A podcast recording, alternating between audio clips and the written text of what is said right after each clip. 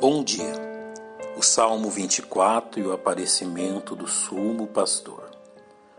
Os Salmos 22, 23 e 24 revelam aspectos da pessoa e obra do Redentor, às quais devemos voltar nossa atenção. No Salmo 22 encontramos a narrativa do sofrimento e morte daquele que se autodescreveu no décimo capítulo do Evangelho de João.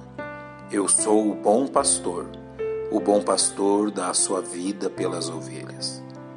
O conhecido Salmo 23 nos coloca diante da perfeita obra pastoral daquele que foi descrito na Epístola aos Hebreus de forma singular. Ora, o Deus de paz, que pelo sangue da aliança eterna tornou a trazer dos mortos a nosso Senhor Jesus, grande pastor das ovelhas.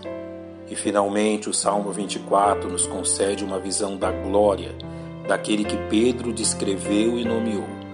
E quando aparecer o sumo pastor, alcançareis a incorruptível coroa de glória. Há verdades preciosas neste vigésimo quarto salmo, e faremos bem em lhes dar ouvidos. A primeira destas verdades é encontrada nos versos 1 e 2. Do Senhor é a terra e a sua plenitude, o mundo e aqueles que nele habitam, porque ele afundou sobre os mares e afirmou sobre os rios. Olhemos para a pequena e aparentemente frágil nação de Israel e seu monoteísmo, que anuncia a existência de um único e verdadeiro Deus, como declarado no livro de Deuteronômio. Ouve Israel, o Senhor nosso Deus é o único Senhor. Os dois primeiros versos deste salmo anunciam que o Deus de Israel é também o Deus de toda a terra, que a criou e a sustém pelo seu poder. Nos versos 3 a 6 encontramos o que provavelmente reflete os acontecimentos quando da vinda da arca do Senhor para Jerusalém, após o rei Davi tê-la mandado vir da casa de Obed-edom para levarem dali para cima a arca de Deus, sobre a qual se invoca o nome, o nome do Senhor dos Exércitos, que se assenta entre os querubins. Neste trajeto, um triste incidente foi registrado. Chegando à ira de Nacon, estendeu Uzá a mão à arca de Deus e pegou nela, porque os bois a deixavam pender. Então a ira do Senhor se acendeu contra Uzá, e Deus o feriu ali por esta imprudência, e morreu ali junto à arca de Deus. Daí o questionamento do verso 3: Quem subirá ao monte do Senhor? Ou quem estará no seu lugar santo? E a sua resposta: Aquele que é limpo de mãos e puro de coração, que não entrega a sua alma à vaidade, nem jura enganosamente. Este receberá a bênção do Senhor e a justiça do Deus da sua salvação. Diferente dos falsos deuses das nações ao seu redor, o Deus de Israel é santo e puro, e seu povo deve corresponder à sua natureza.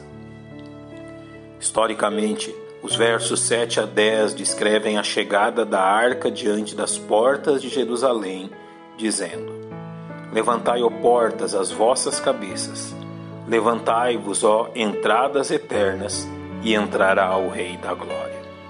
A voz daqueles que trazem a arca revela a quem ele se refere. Quem é este Rei da Glória? O Senhor forte e poderoso, o Senhor poderoso na guerra. Dentro da trilogia dos Salmos 22 a 24, este último revela aquilo que os judeus foram incapazes de perceber, rejeitando seu rei, como descrito pelo apóstolo João. Veio para o que era seu, e os seus não o receberam. Este Rei da Glória, citado no Salmo 24, não pode ser outro senão aquele que virá, não mais como um homem de dores, humilde e manso, mas como todo-poderoso Senhor.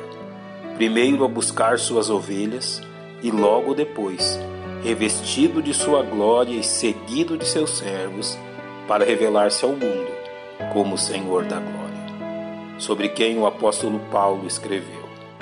Por isso, também Deus o exaltou soberanamente e lhe deu um nome que é sobre todo nome, para que ao nome de Jesus se dobre todo o joelho dos que estão nos céus e na terra e debaixo da terra, e toda língua confesse que Jesus Cristo é o Senhor, para a glória de Deus Pai. Pai, nós te agradecemos por Jesus Cristo, o Rei de toda a glória, e te agradecemos pela sua tão grande salvação. Em nome dele oramos. Amém. Um bom dia e que Deus lhe abençoe.